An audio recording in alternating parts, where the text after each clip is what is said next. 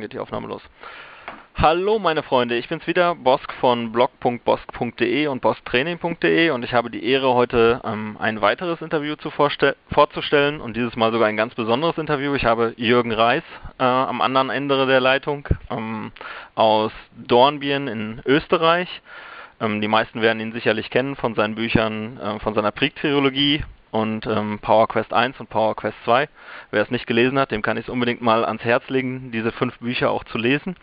Und ähm, ich würde sagen, wir fangen auch direkt mit dem Interview an. Falls ein, zwei Leser dich noch nicht kennen, Jürgen, ähm, würde ich dich mal ganz kurz bitten, dich mal kurz vorzustellen. Und dann speziell noch, ähm, wie bist du gerade zum Sport gekommen und dann speziell auf den Klettersport gekommen?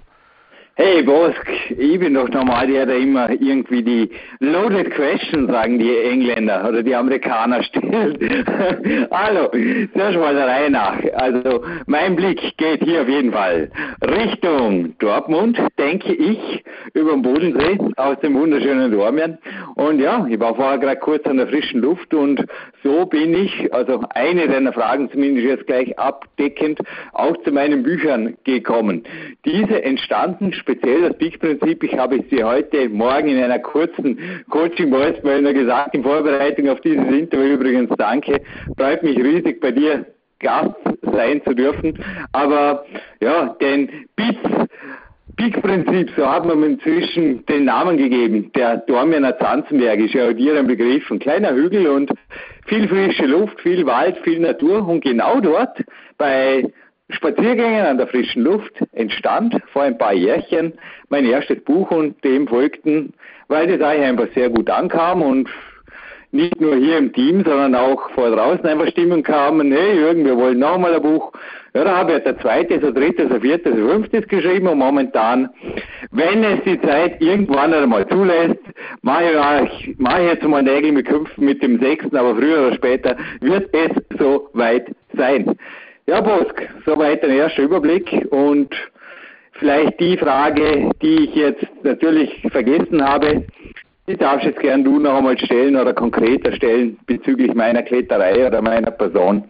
Genau.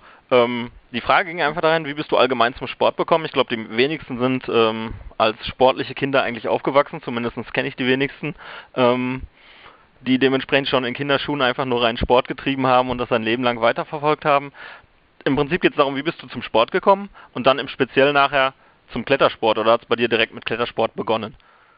Nein, überhaupt nicht. Also ich habe in der Kindheit zwar ein bisschen Fußball gespielt, dem Papa zu lieb, aber sonst war ich eher ein unsportliches Kind. Ich war auch sehr klein, sehr leichtgewichtig, habe ja in meinen Büchern immer wieder geschrieben. Aber eins ist sicher, die Erziehung meiner Mutter und auch die Genetik meiner Mutter, die hatte was gewaltig Gutes für mich. Ich habe es zu der Zeit nicht immer genossen. Was musst du dir vorstellen, da geht man mit einem Zehnjährigen spazieren zur Oma, also zur Großmutter, und ein Weg, Wegstrecke war, also von der Wohnung meiner Mutter zur Oma, gute fünf Kilometer. Wir hatten kein Auto und es hat geregnet und ja, mit dem Fahrrad wäre es ungemütlich gewesen.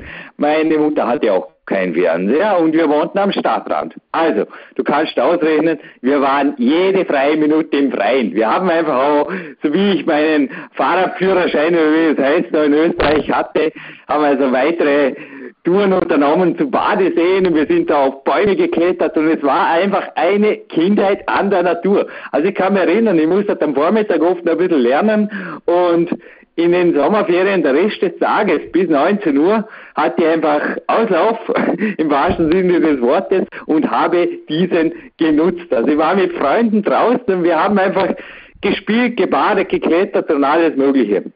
Der Sport, der kam dann später. Also ich war zuerst sogar eher an der Musik interessiert. Habe eine Musikhauptschulausbildung absolviert und war auch die ersten zwei Jahre noch sehr, sehr Klarinetten begeistert und dann bekam ich eine Möglichkeit, zu meinem Vater zu ziehen. Also meine Eltern sind geschieden und er ist oder er war in der Zeit, inzwischen ist er pensioniert, aber der Big Boss unserer Sportstadt Dormien. Also der Leiter der Sportabteilung hier. Und naja, kannst du dir vorstellen, die Musik wurde sehr schnell, obwohl er mich nie beeinflusst hat, aber vielleicht war das irgendwie so unterbewusst oder wie sagt man da, auf jeden Fall habe ich angefangen, Rennrad zu fahren, Ski zu springen, um mich weniger und weniger für die Musik zu interessieren.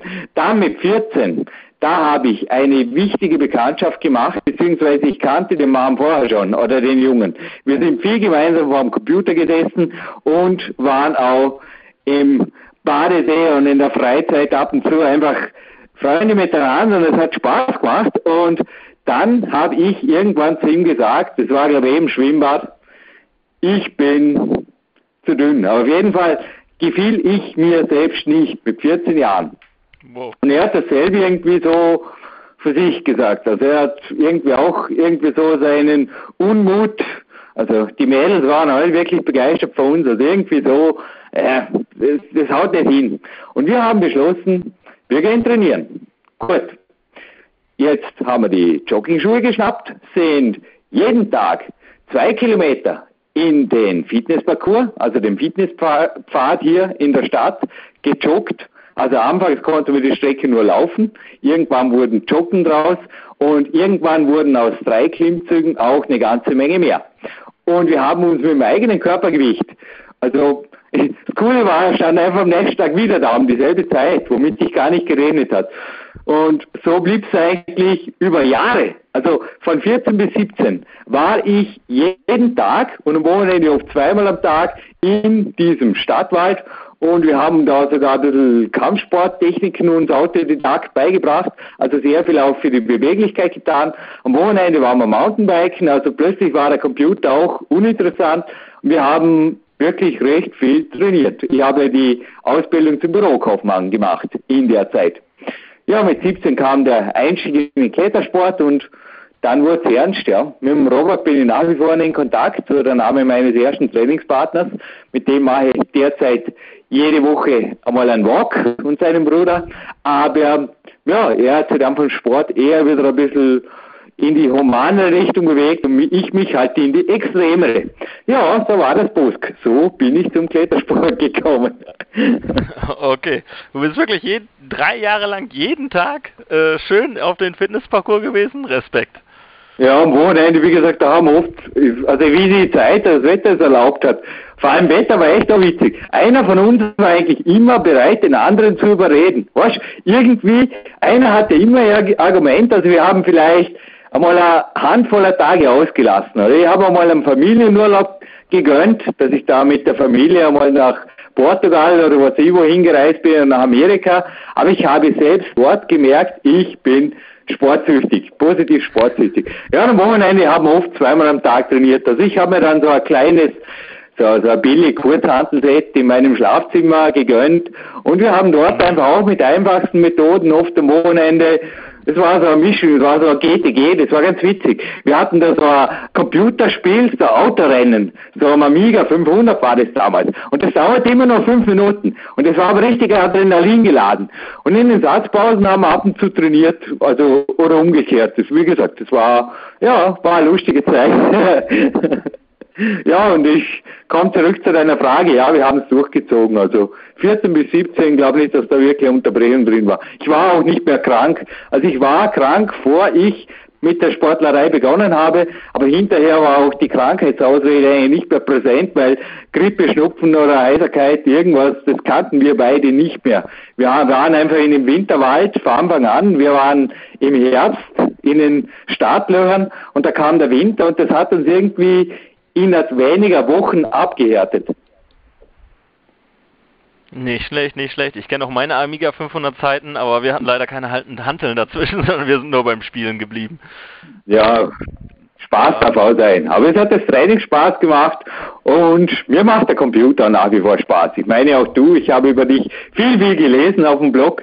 Du bist ja auch der IT verwandt, darum machst du jetzt auch die Interviews so professionell.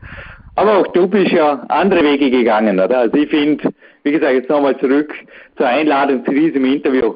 Ich finde es stark, was du machst, Busk. Dein Weg ist bewundernswert. Punkt. Vielen, vielen Dank. Vielen, vielen Dank. Äh, mehr kann ich dazu nicht sagen. Ähm, das ist, ein, ist eine große Ehre, so etwas von dir, von dir zu hören. Ähm, danke nochmal.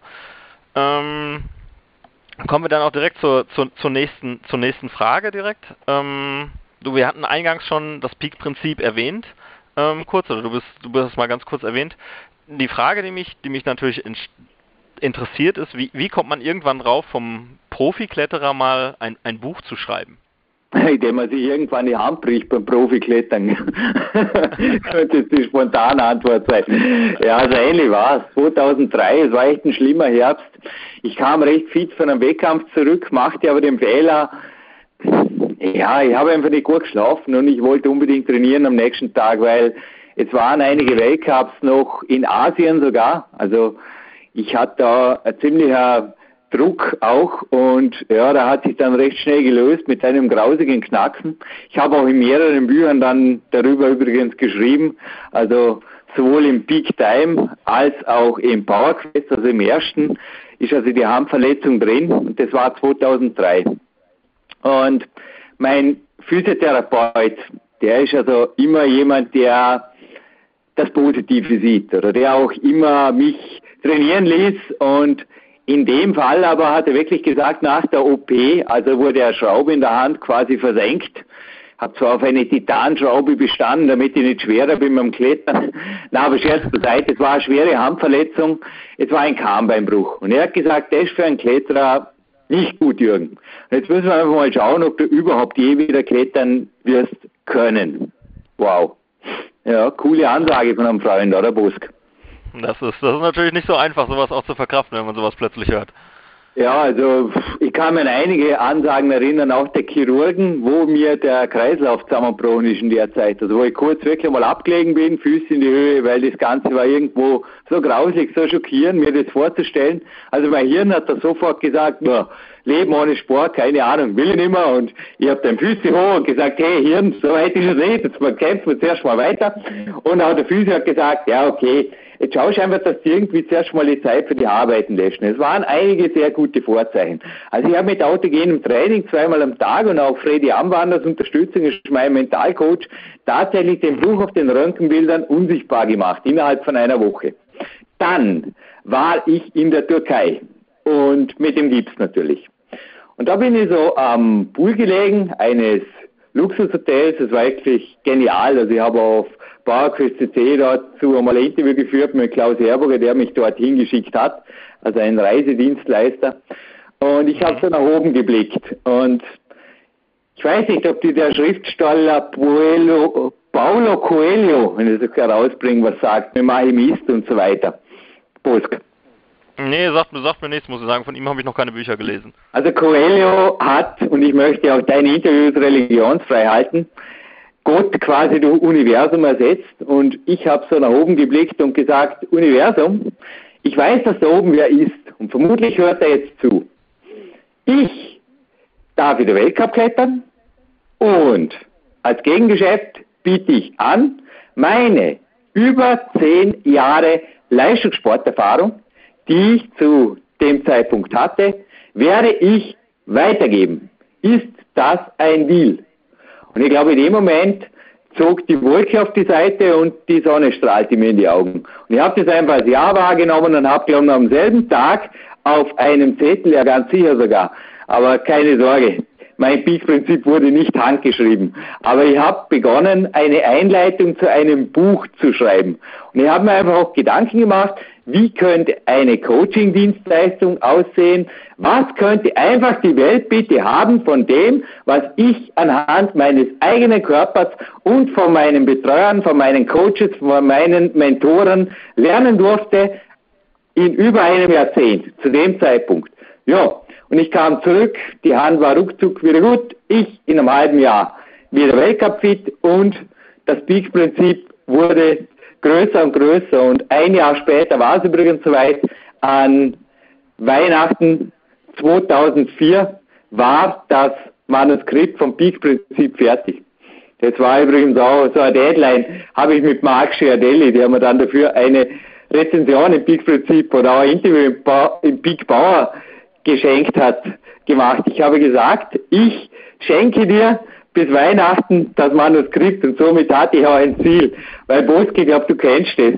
ein Buch, das man irgendwann schreibt, das schreibt man halt irgendwann. Und ein Interview, das man irgendwann macht, das macht man da irgendwann. Nein, also ich denke auch du hast, Bosk, du bist auch ein Mann der Tat. Du hast Wege gefunden, wie du deinen Output einfach zur Minute kriegst, genauso wie du jetzt einfach Punkt 15 Uhr hat das Telefon geläutet. Ich habe nichts anderes erwartet.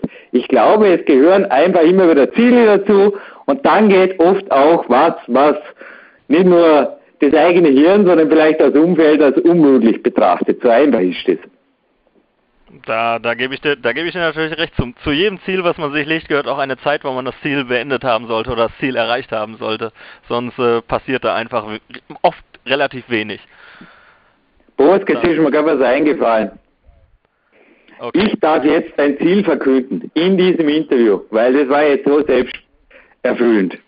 Dieses Mal ist nicht Mark Schiardelli, sondern Bosk, der Empfänger des Manuskriptes meines sechsten Buches Big Time 2 an Weihnachten 2011. Wie klingt das? Das klingt äh, super. Ich, ich habe es mir notiert. Schenkst du mir dafür ein paar Zeilen dafür, oder? Kriegst Natürlich, auf jeden Fall. Auf jeden in den ersten Seiten auf jeden Fall was, wenn es dir gefällt, vorausgesetzt. Rezension schreibt man nur, wenn es einem gefällt. Aber ja.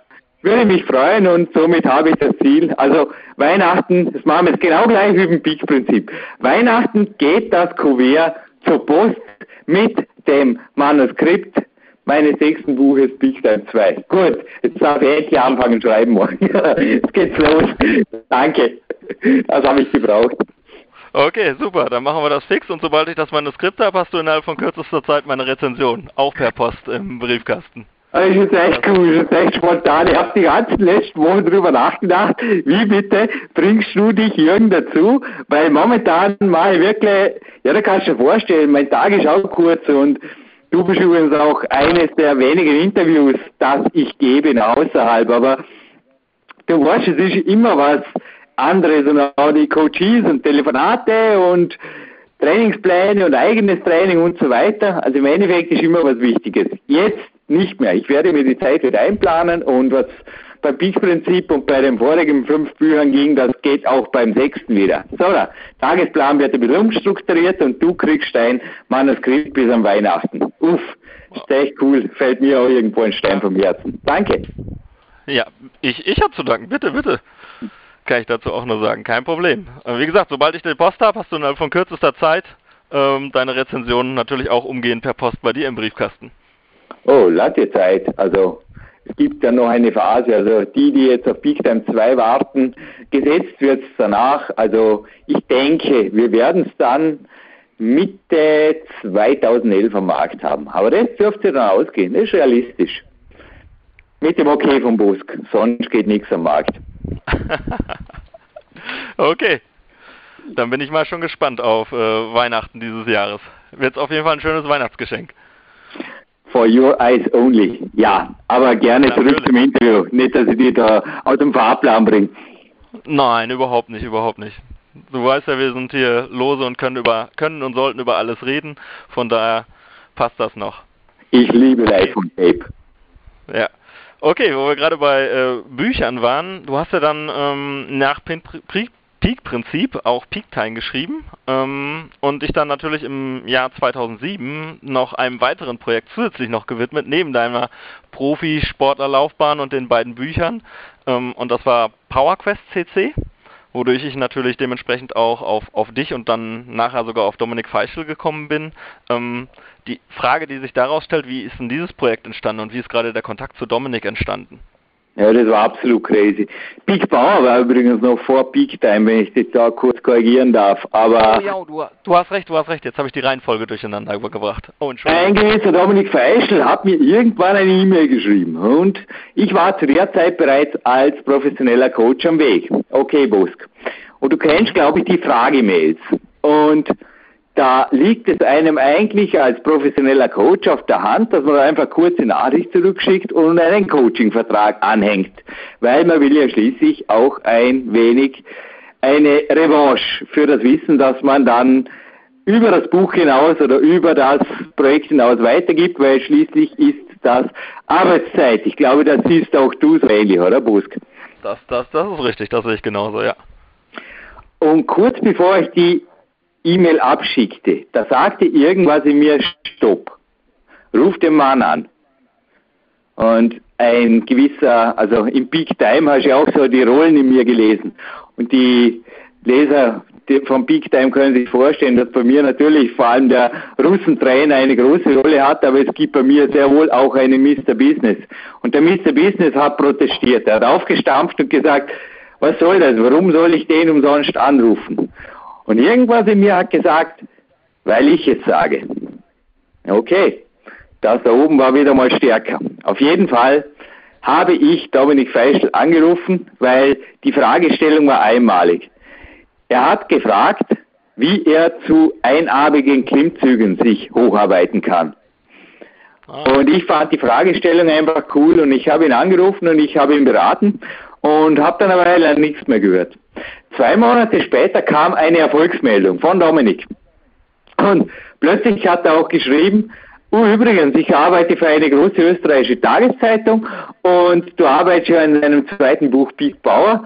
Eventuell mit einem Gewinnspiel oder so für die Leser können wir da nicht einmal was machen und ich war natürlich hellauf begeistert, aber er hat es vorher natürlich nicht irgendwo, es war auch ich fand es stark für ihn. Also hätte er natürlich gleich dazu geschrieben, hey, ich bin von der Presse und so weiter, wäre so ein Gratis-Coaching eventuell auch anders möglich gewesen. Aber das hat er nicht gemacht. Ich glaube, er hat einfach mal geschaut, was passiert. Und ich fand das eine wirklich menschlich eine hervorragende Herangehensweise. Kurz darauf hat er mich besucht und nach dem Trainingslager bekam ich eine weitere E-Mail von ihm. Und die war riesig. Also die war zu der Zeit wirklich riesig. Da war nämlich eine MP3-Datei drin. Nun, MP3, das kannte ich vom iPod, da hat man immer so Musikdateien von den CDs digitalisiert und so weiter. Und ich habe mir die MP3-Datei interessiert auf den iPod gezogen.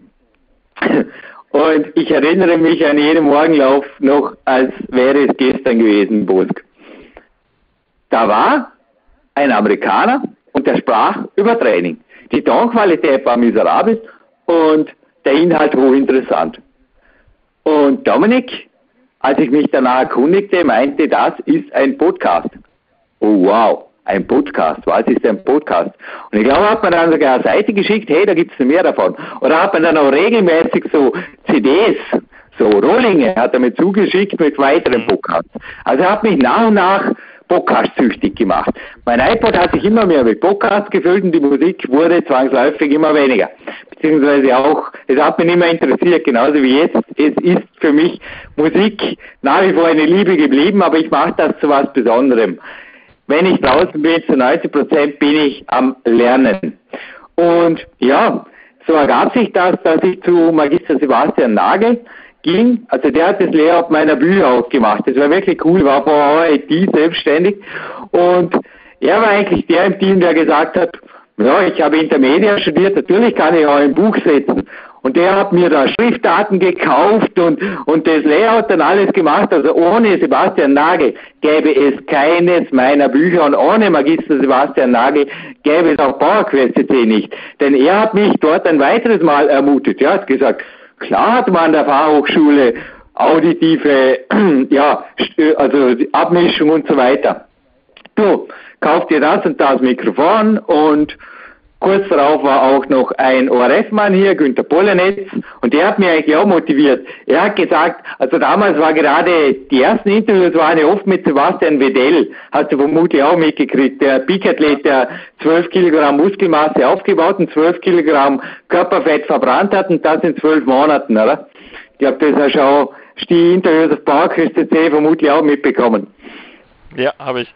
Ja, und der war eigentlich auch der Grund, dass Günther Pollenetz mich bestärkt hat, denn er hat dem Sebastian Vidal zugehört und hat gesagt, wow, ist das dankbar, was spricht der für ein geniales Deutsch? Und wow, ist das super, Jürgen, da musst du dranbleiben, wenn du solche Interviewpartner hast, das ist doch ein Geschenk, ja, und ja, die Geschenk, das Geschenk war viel Arbeit, aber ich habe es dann irgendwie wirklich als Geschenk auch wahrgenommen und wir haben uns mächtig reingekniet. Also ich glaube, wir haben in den ersten Monaten 60 Interviews gemacht, vor allem ich und der Dominik. Und ich habe immer gewartet, bis irgendjemand Weißt du, ich habe echt zum Teil gewartet, bis ein großer Verlag oder so ein Sportzeitschriftenverlag mal ein Geld in die Hand nimmt, da einen Profi-Moderator einsetzt und PowerQuest CC einfach rechts überholt oder links überholt. Aber mhm. Dem war nicht so und inzwischen ist es, glaube ich, fast nicht mehr möglich. Also PowerQuest CC am deutschsprachigen Raum zu überholen, es ist einfach zeitlich und die Interviewpartner, also da wünsche ich viel Spaß, die Marktführerschaft, die haben wir, glaube ich. das ist wirklich ein Erfolgsprojekt geworden, das aber auch dann natürlich zu Erfolgen geführt hat. Ich sage immer noch, die meisten Interviews mache ich für mich. Also ich liebe es. Also alle Interviews mache ich für mich. Ich höre alle Interviews an, genauso wie der Ronnie Coleman die Woche. Den habe ich x-mal gehört. Das motiviert mich zum Training. Aber wenn es 30.000 andere natürlich dasselbe bewirkt hat, wenn es bei 30.000 Zuhörern dasselbe bewirkt, Abonnenten wohlgemerkt, wie viel das es sich zusätzlich noch runterladen, weiß ich gar nicht, dann soll es so sein und macht mir natürlich riesig Spaß. Es ist gewaltig. Ja, klar. Es ist, wirklich ein gewaltiges Projekt und ich bin auch einer, der, der es schon seit, seit längerem hört und äh, sich, ich muss sagen, fast, fast jede Folge anhört. Mittlerweile ist ein kleines zeitliches Problem. Ich habe leider noch keinen äh, MP3-Player oder meiner ist mir mal kaputt gegangen und ich habe mir noch keinen gehört. Ähm, das heißt, ich hänge manchmal noch ein bisschen hinterher, weil ich dann im Prinzip nur die Zeit zu Hause am Rechner nehmen muss und sie oder auch gerne nehme und sie dann dementsprechend höre, die Podcasts. Podcasts am Rechner zu hören ist nicht okay. Raus mit dir in die frische Luft und irgendein MP3-Player und gib ihm Nabusk, das passt. Ja, es wird mal wieder Zeit für einen. Mal gucken, mal gucken. Okay, ähm, man kennt dich ja auch im Prinzip seit, seit, seit Pi-Prinzip als unheimlich diszipliniert. Ähm, und ich kenne es aus eigener Erfahrung oder auch das, die eigenen, ähm, aus Erfahrung mit meinen eigenen Coaches und Trainierenden, die ich, die ich dementsprechend betreue im, im, im Rahmen meiner, meiner Tätigkeit als Trainer. Ähm, aber man hat unheimlich das Gefühl, dass, dass du ich würde schon fast sagen, extrem diszipliniert bist. Nicht nur irgendwie fünf Tage die Woche, sondern 365 Tage im Jahr und das 24-7. Ähm, da interessiert mich natürlich und wahrscheinlich den anderen auch, wie schaffst du konstant diese Disziplin und vor allen Dingen auch die Motivation für diese Disziplin zu halten, weil man bekommt bei mir nicht das Gefühl, dass man oder durch die Bücher oder auch durch deine Podcasts, dass du dann irgendwie mal am zehnten Tag sagst, oh, jetzt gönne ich mir mal den bekannten Cheat Day oder sonst irgendwas und setze mich in die nächste Pizzeria oder sonst was, ähm, um mir einfach mal was zu gönnen. Dieses Gefühl hat man bei dir überhaupt nicht. Ähm, ja, und daher einfach die Frage, wie schaffst du es wirklich konstant, diese Disziplin einfach zu halten? Immer wieder durch Leute wie dich zum Beispiel. Du, heute war ein Ruhetag, aber ich will einfach auf einem Energieniveau sein, und zwar um 15 Uhr am Nachmittag. Und Cheat und so weiter. Jetzt nochmal zurück zu meiner Erziehung. Ich wurde sicherlich durch meine Mutter nie jetzt irgendwie auf die Wichtigkeit von Essen. Also sie war Bio-Kochlehrerin oder sowas in die Richtung, Gesundheitskochlehrerin. Hey, Boss, das ist super mit dem Vollkornbrot und dem gesund, gesund, gesund. Das gibt als Kind irgendwie nicht wirklich was. Also du ischst es einfach und es bekommt dir gut und du merkst einfach, du hast ein super Energieniveau. Und ich kann mich auch noch erinnern, ich wollte einmal zum Frühstück ein Milchbrötchen, nennt sich das in Österreich. Ist so ein süßes Weißbrötchen, ist so ein Topfbrot mit Rosinen drin, okay? Ja, ich und auch von hier aus. Ich habe es als Kind auch geliebt. Ich habe gesagt, Mama, ich möchte genauso wie Alexander, der Nachbarbub, so ein Milchbrötchen. Und Mama hat mich angesehen und hat gesagt, gut, ich kaufe dir morgen eins. Aber beschwer dich nicht, wenn du in kurzer Zeit so ausschaust wie ein Milchbrötchen. Denn der Alexander, der schaut so aus wie ein Milchbrötchen, nicht? Und ich habe gesagt, Mhm. Hat nachgedacht und habe gesagt, ja Mama, hat sich erledigt. Und es war ab und zu was Besonderes, mit dem Papa am Wochenende mal ein Kuchenstück oder was zu essen oder irgendwas, aber das war am Skitag. Also im Endeffekt stand immer die Bewegung. Ich habe nie irgendwie Essen als Belohnung oder als was Besonderes und du, momentan mir geht's einfach gut. Ich habe heute keinen Cheat Day, keinen Ladetag. Ich habe morgen einen A-Tag und ich kann mir um mein Körpergewicht momentan ich will ein bisschen drauf, aber ich bin knapp über 4% Körperfettanteil. Also alles, was ich im Moment aufpacke, ist wieder mal Lean Muscle Mass. Hey Boskon, ich mhm. kann mit der Kämpferdiät und dem Weg, den ich einfach auch gefunden habe und auch weitergeben darf in meinen Büchern, mir fast 4000 Kalorien gönnen, fast 4000 und zwar High Carb. Hey, und das mit 55 Kilo. Ich meine, zum Teil, was will ich mehr? Ich meine, ich, ich kann mich satt essen, ich fühle mich gut und ich habe in Peak Time in meinem dritten Buch Bruce Lee zitiert. Du hast es vermutlich gelesen, gelesen. Wenn du ein Kämpfer bist, isst du nur, was du benötigst und lässt dich nicht zur Nahrung verleiten, von der du als Kämpfer nicht profitierst. Und so einfach wie das der Bruce Lee auf den Punkt gebracht hat, so sehe ich das eben auch. Und im Endeffekt, hey Bosk, wir sind beides Männer, wir haben jeden Tag irgendwo einen Kampf zu bestreiten. Ich habe, jeden Tag ist irgendwo Action, ja hoffentlich. Ich habe Coaching-Telefonate an den Ruhetagen, hey, die sind oft knallvoll mit Arbeit oder auch das Interview jetzt mit dir. Ich will ja nicht wie eine Schlaftablette in meinen Cheat Day Hamburger, der mir nicht mal geschmeckt hat vom Vortag verdauen. Was soll das für Leben sein? Ich liebe es, energievoll, energetisch zu sein und das Kämpferin am Abend, das darf sein. Aber das habe ich quasi auch von der Kindheit schon. Also das hat sich auch in der Erziehung meiner Mutter eigentlich so gespielt. Ich habe dir erzählt, wir waren ja den ganzen Tag draußen und kamen halt abends heim und auch in meiner frühen Amateurkarriere habe ich die Kämpferdiät Freestyle immer mehr praktiziert, weil ich einfach gemerkt hat, damit fährt mein Körper am besten und Rory Hofbeck, also mein Ernährungscoach, hat mir dann irgendwann die wissenschaftlichen Hintergründe erläutert oder dann das Ganze an der Kliff eingetunt. Aber im Endeffekt ist das immer schon in mir gewesen und ich denke, es ist in den allermeisten Leuten ist es drin, wenn sie erst einmal umgestellt sind. Also die meisten merken ohnehin, hey, mir geht es einfach nur gut damit. Also ich habe, gerade was die Kämpferdiät angeht, welche ich in, also ich habe die in allen meinen Büchern beschrieben, übrigens mit Ausnahme vom Peak-Prinzip, da habe ich sensationelles Feedback. Kann, kann ich bestätigen. Ähm, ich habe eine Zeit lang auch mal auf der Kämpfer, Kämpferdiät äh, gelebt. Es war, es war super, es ging mir danach gut. Ähm, ich habe es nachher leider nicht mehr geschafft. So viel ähm, zeitlich bei mir abends gab es ein paar Probleme mit dem Rest und ähm, das hat mich dann so ein bisschen in, in Wechsel gebracht. Das war so mein, war mein großes Problem, weil ich es einfach nicht mehr geschafft habe, zwei Stunden vorm, ähm, vorm Schlafen gehen dementsprechend zu essen. Und bei mir war es dann Essen und Schlafen gehen und das hat dann leider nicht mehr so ganz gut bei mir geklappt. Deswegen musste, musste ich nach einer Zeit, ähm, ich glaube es war ein halbes Jahr, habe ich es nachher dementsprechend abgebrochen. Du, mir haben beim Interview gesagt, wir führen nächste Woche auch nicht in ein Telefonat. Coach, Coach, Coach. Und wenn Fragen diesbezüglich so, so eine Warte stehen, Busk, für dich gerne. Machen wir nächste Woche.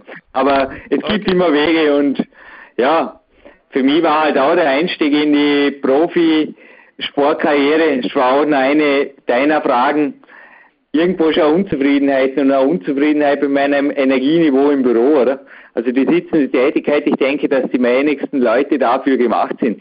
Die Leute gehören einfach in die frische Luft, die Leute gehören am Trainieren, Kalten und es darf einfach auch dann quasi ein Tag sein. Also ich habe damals schon gemerkt, das war ja mit 17 Jahren. Ich war ein halbes Jahr später Landesmeister im Sportklettern und habe da wirklich mit 17 Jahren gewaltig Lunte gerochen, was der Klettersport anging.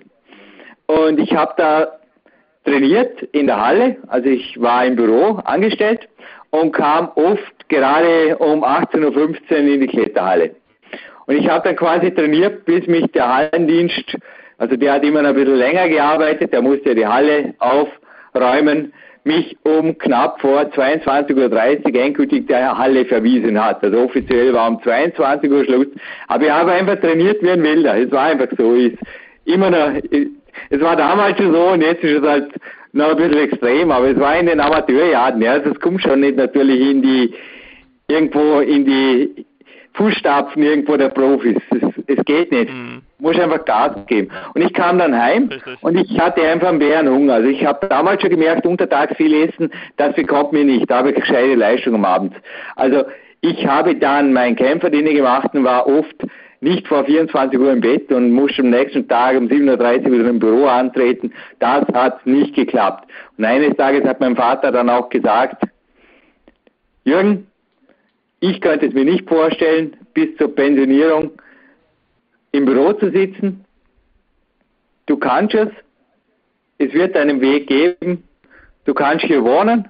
Du hast für dich selber zu sorgen, aber du kannst hier wohnen, du kannst mit uns essen und du gehst deinen Weg. Und also als es dann irgendwo zu einem Bruch kam, auch in der Firma stieg der Stress, weil ich habe ab und zu vormittags Fehler gemacht und es war einfach eine sehr, sehr unzufriedenstellende Situation, aber so führte eins zum anderen und ja, knapp ein Jahr drauf war ich wirklich, ich war nicht einmal, ich glaube ich war 19, ja, war ich Profi und ja, das Ganze war ziemlich crazy. Und 1996 war ich dann IT-Unternehmer, ja. Also war der Selbstständigkeit quasi auch vorm, da, wie sagt man da, vor der Gemeinde und so weiter mit einem Gewerbeschein Genüge getan und dann ging's los. Dann ging's los. Aber die Selbstständigkeit war also auch primär für mich frei sein. Wirklich frei sein und die Zeit genießen. Ich habe dir heute eine Rezension darüber geschickt, die mich riesig gefreut hat, zu PowerQuest 2.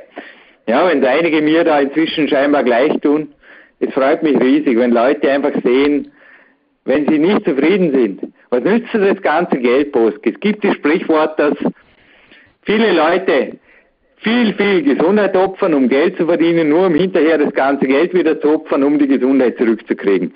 Und da ist ja was dran. Ja. Was soll der Unsinn? Weil ich mich nicht wohlfühle in meiner Haut und so ging es mir damals, dann raus. Raus aus der Firma, einfach neue Wege finden und so wie du, Bosk. Also ich habe da wirklich auch in dir einen jungen Mann erkannt, der einfach seinen eigenen Weg geht und der jetzt einfach auch hier in Dortmund was gemacht hat, was einmalig ist und was sicherlich Zukunft hat, was viele, viele Leute weiterbringen wird. Und ich denke, du fühlst dich inzwischen auch wohl, oder? Wie vor dem Bildschirm, ewig. Das, auf jeden Fall. Es gibt einen auf jeden Fall auch mehr wieder, muss ich ehrlich sagen. Es macht riesen, riesen Spaß. Ähm, eine tolle Sache, traumhaft einfach nur. Einfach nur traumhaft. Mehr, mehr, mehr ich glaube, mehr kann man es wirklich fast nicht besprechen, man muss es mal erleben. Man muss es mal wirklich erleben, rauszugehen und dann sich wirklich zu überlegen, im Prinzip seinen, den Schritt zu tun und im Prinzip ähm, ja, sein, seinen Traum einfach wahr zu, wahrzumachen oder da zumindest mal den ersten Schritt tun und nachher auch ein bisschen, ja, manchmal ist es auch ein bisschen kämpfen dafür, klare Sache, aber es gibt einen so viel wieder, das ist, das ist einfach unbeschreiblich. Nein, so sorry, für die Zuhörer nicht misszuverstehen. Also, weil das ist vorher, es hat mich der Gedanke Kämpfer, der hätte eigentlich auf die ganze Sache gebracht. Das Leben ist ein großes Ganzes. Sport ist ein großes Ganzes. Und wenn du mich vorher gefragt hast, also zum Beispiel Cheat Day in meinen Jahren mit dem Robert oder so am Wochenende, hey, ich habe mich aufs Trainieren gefreut, ich wusste nicht mal, was ein Cheat Day ist oder ein Ladetag. Inzwischen weiß ich es, den brauche ich ab und zu, dass ich wieder meine Speier fülle mit 7.000 oder 8.000 Kalorien oder was auch immer, was das irgendwie reingeht. Aber ich liebe es, einfach aktiv zu sein und natürlich sieben Tage die Woche. Also ich kann mir nicht, was soll ich, was soll ich da, einen Tag im Bett liegen bleiben und dann geht's mir richtig gut oder was. Also ich sehe keinen Sinn dahinter. Ich meditiere so schon zweimal am Tag an Ruhetagen und schlafe meine neun oder zehn Stunden. Ey, es reicht. Der Rest der Zeit will ich einfach voll aktiv sein, einfach was weiterbringen. Output hat so Dominik Beischel in dem ausgesehenen Interview mit dir am Ende genannt. Output, Output, das ist gefragt. Und Leute, die was machen, Leute, die was tun. Und Energieniveau, natürlich brauche ich das oder will ich das sieben Tage die Woche. Ich denke, alles andere wäre, also mir gegenüber wäre es eine unmenschliche Behandlung. Fertig, Punkt. Und das gibt mir nicht. Also da bin ich auch gerne ab und zu ein bisschen unsozial oder bin ich auch gerne ab und zu ein bisschen ungesellig. Oder jetzt in Dormen ist, soweit ich weiß, auch eine Fasernzeit, also Karneval, weiß nicht, tangiert mich nicht wirklich. genauso wie Festivitäten, also Dominik Feischler hat genauso wie meine Wenigkeit zum Beispiel dieses Jahr Silvester gespritzt und wir waren dafür am ersten am Trainieren, am Moderieren und es hat mächtig Spaß gemacht. Es ist einfach immer das, was man sich selber gibt vom Leben und es gibt auch keine Fremdsteuerung, das ist Einbildung. Sorry der harten Worte, aber es ist einfach so. Du bestimmst deinen Weg, ja. es gibt keine Fremdsteuerung. Weder vom Chef, weder von der Familie, weder vom Kumpel und Anführungszeichen, der dich zum fünften Bier einladet. Das existiert nicht. Ja, sind sie zu stark, bist du zu schwach, oder wie heißt es bei Fisherman's Friends, so in die Richtung. genau. Jeder ist sein eigenes Glückesschmied, wie man auch so sagt. Seid stark, seid stark, schreibt immer wieder auf deinem Blog, Blog Bosk. Genau. Also, hört auf die Worte von Bosk, seid stark. Nach, nachzulesen, mehrfach auf seinem Blog. Genau, richtig. Äh, stark sein im Leben heißt das Motto bei mir. Und so muss ja, so ist es.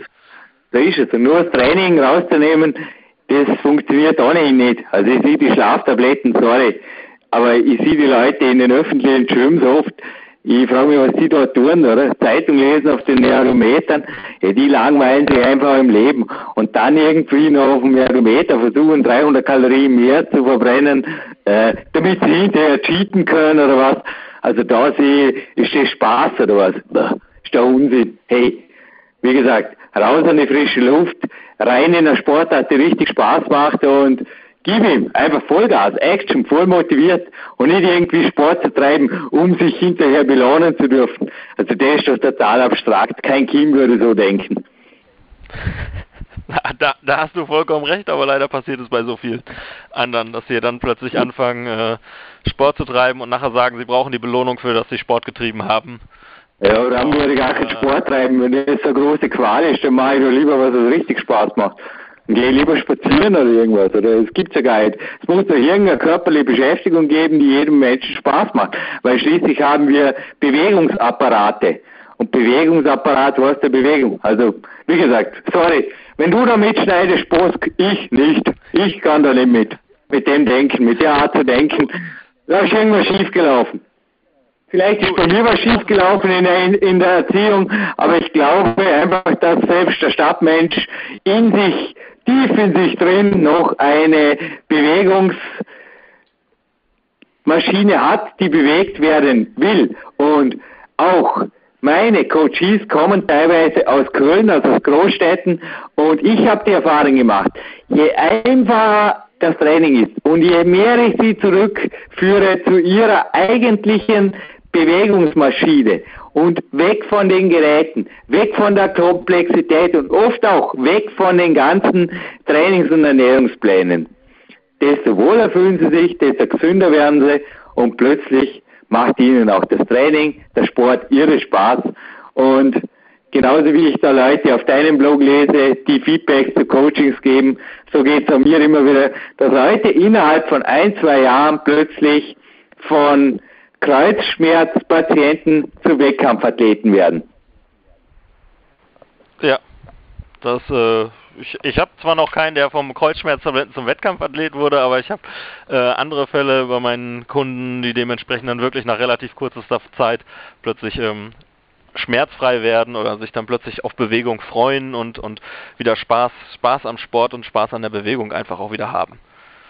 Oh, lass ihnen ein Jahr Zeit, plötzlich, du wirst es erleben, der eine oder andere wird plötzlich ganz ein Verrückter werden. Das kann ich dir jetzt prophezeien. Darf ich dir mal ein selbsterfüllendes Ziel prophezeien. Auch du wirst okay. als Coach, denn ich habe mal ein bisschen ein Bild gemacht und auch deine Stimme und so weiter bei den Interviews jetzt immer wieder genossen. Ja, irgendwas ist da, Bosk. Du hast einen großen Weg vor dir. Ich weiß es. Gehen. Danke, danke. Ich lasse mich mal überraschen, wo mich mein Weg noch hinzieht. Auf jeden Fall, äh, Ziel, Ziele sind da und Ziele sind da, erreicht zu werden und äh, es geht mit Vollgas auf die Ziele zu. Ähm, das bringt mich dann auch zur, zur, zur im Prinzip anderen, anderen Frage, die schon in dieselbe Richtung gehen. Ich meine, ich bin Coach, du bist Coach, ähm, du lässt dich selbst von anderen bekannten Größen auch coachen. Du hast es gerade schon erwähnt, Uri Hofmeckler. Ähm, und wir haben gerade schon so ein bisschen, du hast gerade schon das Thema angekratzt. Was sind denn für dich die drei wichtigsten Eigenschaften, die einen guten Coach ausmachen? Ein Coach hat mir da kürzlich eine E-Mail geschickt mit einem interessanten Sprichwort drin. Hab's dir heute weitergemeldet und das kommt ganz sicherlich an eine Mentalwand. Coaching heißt nicht, Leute dazu zu bringen, Dinge zu tun, die sie nicht tun wollen, sondern Leute dazu zu befähigen, Dinge zu leisten, von denen sie niemals glaubten, sie erzielen zu können. Und da ist was dran. Und davon hat mich vor allem der Freddy Amwand auf mentaler Ebene, aber auch früh schon zum Beispiel Julius Benke auf sportlicher Ebene mit der Trainingssteuerung oder dann natürlich auch Ori Hofmeckler auf der Kämpfe der Ernährungsebene überzeugt. Dass es einfach Dinge gibt, mhm. die man nicht glaubt, dass sie wahr sind. Also ich habe momentan auch wieder, ich habe um 16.15 Uhr dann ein Telefonat mit einem großartigen Mentor, bei heute auch eine Telefonzeit eingeräumt und für mich ist lernen zu dürfen. Und da gebe ich auch gerne Geld dafür aus. Nach wie vor der größte Luxus, den ich habe. Es ist einfach genial, wenn man, also gerade die vorher angesprochene 4000 Kalorien Geschichte am A-Tag oder vor am A-Tag, das ist auch was, was für mich noch vor drei, vier Monaten momentan undenkbar war. Und jetzt geht's gut. Also der Stoffwechsel wurde jetzt auch einfach quasi Schrittchen für Schrittchen hochgefahren, aber auch anhand einer Coaching-Dame, die also sehr, sehr, ja, da ein gutes Gefühl hatte für mich. Und zurück zu den drei wichtigsten Eigenschaften. Ich glaube, ein Coach muss einfach für Herzen gerne lernen. Er muss ein positiv Verrückter sein, Busk. Also ich bin heute beim mhm. Stretching vor zwei Schal Polycur-Bücher gesessen, bis ich im Spagat war und mir die Bücher ziemlich gut gemerkt habe. Und vorher war ich jetzt draußen an der frischen Luft, habe Podcast gehört und ein Hörbuch. Hinterher habe ich jetzt das Telefonat mit dem Trainer. Und ich denke, man muss das einfach für Herzen gern tun. Das macht man so Tage nicht. Und ich liebe es. Ich liebe es einfach. Und ein bisschen Musik darf natürlich auch sein. Dafür gibt es ein Morgencardio, dafür gab es heute die Ärzte und ja, ein bisschen Humor darf auch dabei sein. Und ich denke, da bin ich schon beim nächsten, was einen guten Coach ausmacht. Er muss einfach ein bisschen aufs Gegenüber einstellen können. Und ein bisschen ist hier tief gestapelt. Der muss sich voll und ganz auf das Gegenüber einlassen. Und es gibt also im Asiatischen ein Sprichwort, dass ein guter Coach in der Lage sein muss zu akzeptieren, dass der Coachee, also im Asiatischen ist übrigens der Guru, der ist der Coach, und der Yogi, der ist der Coachee, dass der Yogi den Guru übertrifft. Das muss das Ziel des Coaches sein. Ich war noch nie in der Situation, jetzt einen Weltcup-Kletterer coachen zu dürfen. Aber sollte dem so sein, würde ich den Auftrag nur annehmen, wenn ich mir dieser Regel bewusst wäre oder auch sie akzeptieren würde. Und sonst, und da bin ich jetzt beim letzten wichtigen Punkt, Busk, würde ich sagen, ist beim Coach ganz, ganz wichtig, wir haben eine gut bezahlte Tätigkeit, für die wir viel lernen. Ich denke, da gibst du mir recht, Busk, oder? Unsere Coachingzeit ist, also die Zeit, die wir da wirklich am Telefon verbringen, auch relativ, ja, komprimiert auf die Woche gesehen und dafür haben wir angemessene Stundensätze, auch deine Pakete. Und ich denke, es ist dennoch, es gehört zu einer wahren Größe eines Coaches, und das habe ich schon öfters gemacht, bereits in meiner IT-selbstständigen selbstständigen Vergangenheit, zu sagen, kein Geschäft. Nein, kein Geschäft, also um keinen Preis der Welt kann oder will ich dich coachen. Das ist nicht mhm. mein Fall. Also ich glaube, da zu separieren oder auch zu sagen, mit deinen Zielen kann ich mich identifizieren oder einfach zu sagen, da steige ich aus, da kann ich nicht mit, bis hierher und nicht weiter. Oder Dominik hat im letzten Interview auch Steroide und so weiter angesprochen. Ich denke, das wäre für dich genauso wenig ein Thema wie für mich. Weißt, also wenn man ein Coach irgendwann zum Beispiel eine Grenze überschreitet und du einfach sagen kannst, kein Geschäft, das, denke ich, ist eine weitere Fähigkeit, die ein Coach, wenn er langfristig am Morgen im Badezimmerspiegel schauen will, so wie ich heute, und da einfach funkelnde Augen sehen will, das muss er haben. Sonst bleibt er nicht lang dabei. Für Geld coachen, ja, aber nicht um jeden Preis. Nein. Und ich spreche da, es geht nicht um Geld. Es geht einfach darum, Leute mhm. zum Erfolg zu bringen und es geht darum, für Leute das Unmögliche möglich zu machen. Weil das habe ich immer wieder gesehen, es geht wirklich, es geht wirklich.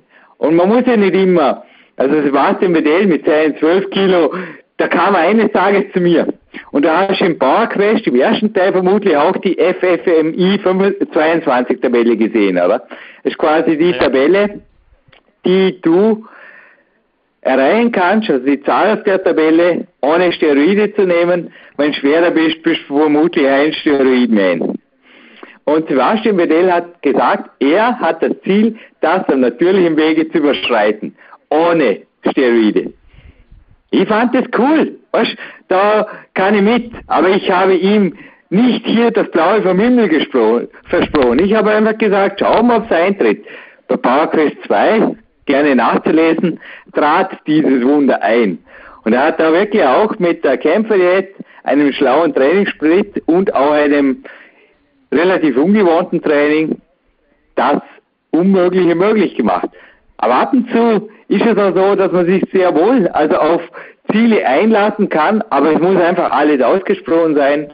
Und ja, zusammengefasst, ich denke, Spaß am Lernen, Vertrauen und aber auch da eine gewisse Distanz oder auch eine gewisse, speziell wenn es um Finanzielles geht, eine gewisse Unkäuflichkeit. Das, denke ich, ist es, was einen richtig guten Coach, der langfristig, so wie du, Busk, präsent sein wird, ausmacht. Ja, da, danke, danke, danke dafür. Ähm, war, war, eine, war eine sehr interessante Antwort. Ähm, ich muss sagen, da kann ich dir hundertprozentig ähm, zustimmen. Es ist unheimlich wichtig als Coach, dass man lernt, wie hat schon Charles Poliquin, du hast ihn eben äh, erwähnt, äh, gesagt, äh, you have to learn more to earn more, seinen bekannten Spruch. Ähm, und ich kann dir bei den anderen Punkten auch recht geben. Es ist wichtig, dass man sich auf seine Klienten einstellt und dass man seine Klienten nach, nach vorne bringt und ähm, wie du sagst, wenn du jemanden hinkriegst, der einen Kletterer bekommt, dann musst du halt dein Ego hinten lassen und musst ihn zu einem besseren Kletterer trainieren, als, als du selbst bist. Ähm, klare Sache. Und auch der, der, der letzte Punkt ist sehr wichtig, dass man dementsprechend, ähm, kenne ich aus meiner eigenen Erfahrung schon, obwohl sie natürlich nicht so lang ist wie du, dass man dementsprechend Kunden auch mal Nein sagt, wenn es einfach nicht passt. Wenn, wenn ja, momentan übrigens auch ein junger, ein junger Trainingspartner, ist kein Coach von mir, aber ich habe kein Problem damit, wenn der bei der nächsten Staatsmeisterschaft stärker klettert als ich. Weißt du? Mhm.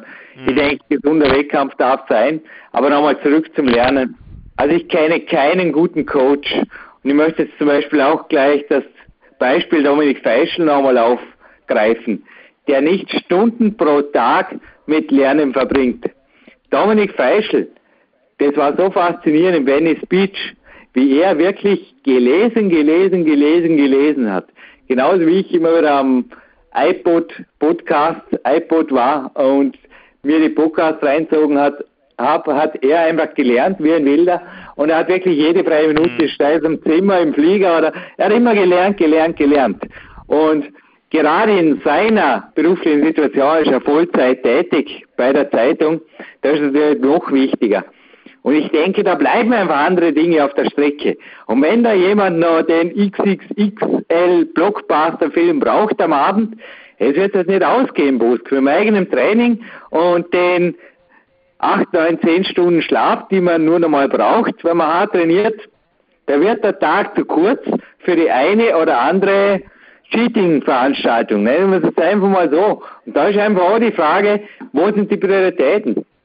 Und ein Coach, der kein Real Deal ist, also der selber nicht vorlebt, was er tut, der selber nicht trainiert, weil ich jetzt vorher vor dem Fernseher abgehängt, erstens wäre ich nicht auf dem Energieniveau und zweitens könnte ich hier jetzt nicht zu dir und deinen Zuhörern zum Teil also ernste Worte sprechen, das geht einfach nicht. Du kannst als Coach nur dann was richtig rüberbringen. Und auch nächste Woche ist wieder jemand beim Coachinglager also beim Trainingslager hier und letztes Wochenende war dem selbiges.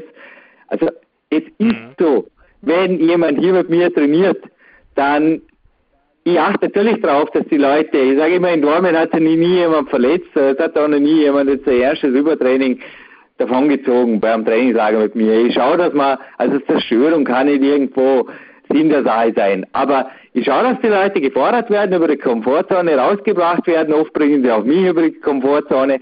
Aber gleichzeitig trainiere ich mit ihnen und stehe nicht daneben mit der Stoppuhr einem Zettel in der Hand oder sitze auf dem Stuhl oder was und bin der Trainer. Na, das bin ich nicht. Und genauso verlange ich auch bei meinen Coaches, klare Zielsetzungen. Also ich habe auch ein Coaching-Team, das maximal fünf Leute hat. Also momentan ist auch nur, ich glaube, ein Platz ist, ist frei, aber sonst ist einfach immer wieder ausgebucht, weil ich kann es mir gar nicht zeitlich leisten, mehr Leute zu betreuen, weil wenn ich was mache, mache ich es richtig. Ja, richtig. Und ich denke, das ist bei dir selbiges. Ja. Das, äh, das, das ist wohl so. Das muss man, das muss man auch machen und das ist einfach ganz, ganz wichtig, ähm, dass man da wirklich, man muss es vorleben, ganz einfach. Allerdings, das lebst schon du vor. Ja, sonst, sonst, sonst klappt das nicht, sonst, sonst nimmt dich ein Coach, sonst nimm dich die, die Coaches nicht ernst ähm, und ähm, ja, kommt man auch dementsprechend nicht an Kunden ran. Sonst sehen die Kunden, hey, guck mal, was ist das für einer, der will mir hier was erzählen, ähm, aber hält sich selbst nicht dran. Also man muss, man muss es leben, das, was man auch predigt, wie man auch so sagt. Ich denke, es gibt bei dir auch Zwangsverpflichtungen. Also bei mir kann quasi jedes Coaching-Telefonat das letzte sein. Es will ja aber auch so. Ich will diesen Druck. Bei mir gibt es kein Abonnement, kein Zehnerblock oder irgendwas. Na, ich sage einfach, das Coaching-Telefonat muss so zufriedenstellend sein, dass der Coachee von sich aus ein Follow-up will. Und wenn mich Leute natürlich jetzt auch wie letztes Wochenende, Hannes, wenn mich Leute mehrfach zum Trainingslager besuchen, ja, das ehrt mich natürlich umso mehr. Das freut mich riesig, wenn ich mir denke, hey, nach dem ersten Trainingslager wirklich, ui, es war jetzt schon ziemlich harte Kost und ja, nicht nur, dass ich mich da melde, sondern er kommt wieder und wieder und wieder. Also die Gewissen, mhm. dann freut mich das riesig. Aber ich bin auch genauso wie du, auf eine Zielgruppe fokussiert. Peak-Prinzip wurde für Leute geschrieben, die ernsthaft Kraft trainieren wollen. Und genauso ist meine Zielgruppe beim Coaching. Nicht jetzt wirklich Leute, die ja, auf dem einfachsten Weg und mit möglichst wenig ändern, so quasi, es soll sich was ändern, aber ich mich nicht, viel, viel abnehmen wollen und das Ganze mit Fernsehkardio. Sorry, da kann ich nicht dienen. Sondern der Cheat Day danach, ja. Sorry. Also da brauchen Sie einen anderen Coach, der Ihnen diese Welt schön malt, weil ich könnte so eben nicht mit strahlenden Augen am Morgen in Badezimmerspiegel blicken. Nein, das geht nicht. Und ich will gut schlafen, ich will ein gutes Gewissen und ich will einfach das weitergehen und Ziele setzen, Ziele erreichen mit meinen Coaches, wo ich weiß, das geht.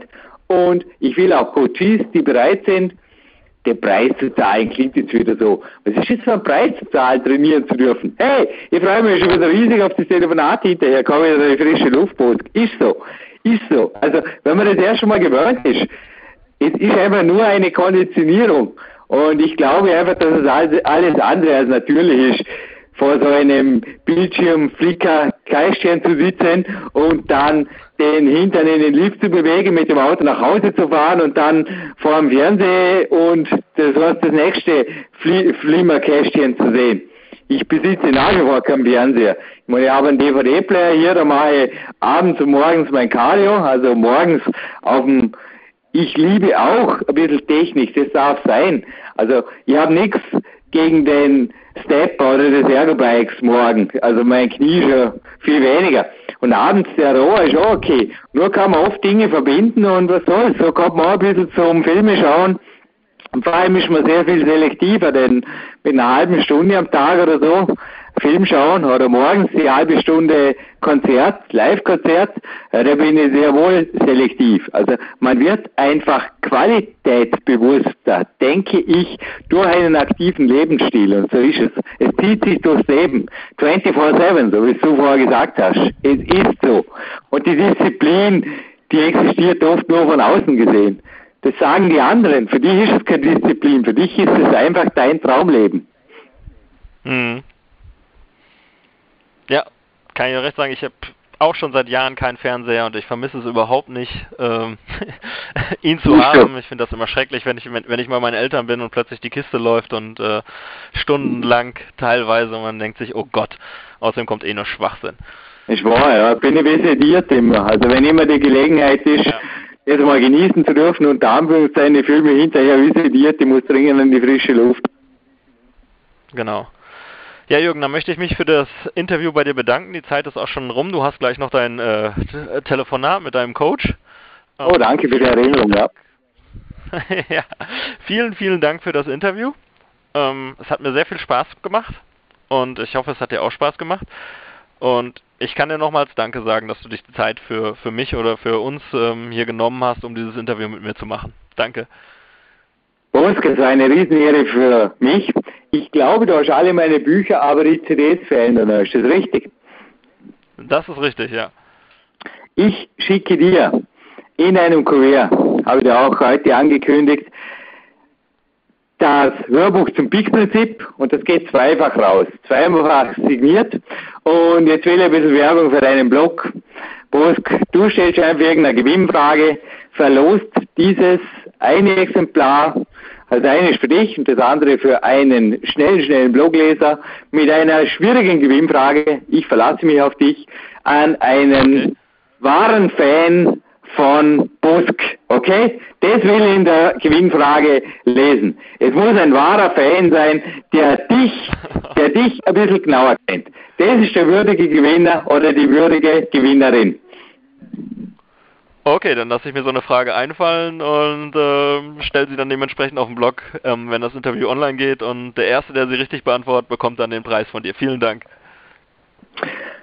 Osk, mir bleibt nur dir ein herzliches Dankeschön für deine Zeit zu sagen. Und du hast mir in einer E-Mail einmal als letzte Worte geschrieben, it made my day. Und ja, ich muss heute auch schon sagen, der Tag ist auch dank dir. Ich durfte mich auf dieses Interview fokussieren heute und ich hoffe, du bist zufrieden damit. Ist ein toller Tag geworden. Danke für diesen coolen Ruhetag, lieber Bosk. Danke ich, ich habe dir zu danken, kann mich nur bedanken und äh, möchte mich dann dementsprechend jetzt bei meinen Lesern dann verabschieden. Wünsche euch allen noch einen wunderschönen Tag. Ähm, wir werden ihn definitiv haben, ich sage das jetzt einfach mal so. Ähm, und ähm, äh, it, made, it made my day too, kann ich nur sagen. Es hat auch meinen Tag gemacht und äh, ich freue mich schon gleich sehr, sehr motiviert oder übermotiviert heute ins Training zu gehen nach diesem genialen Über Interview. Danke, Jürgen.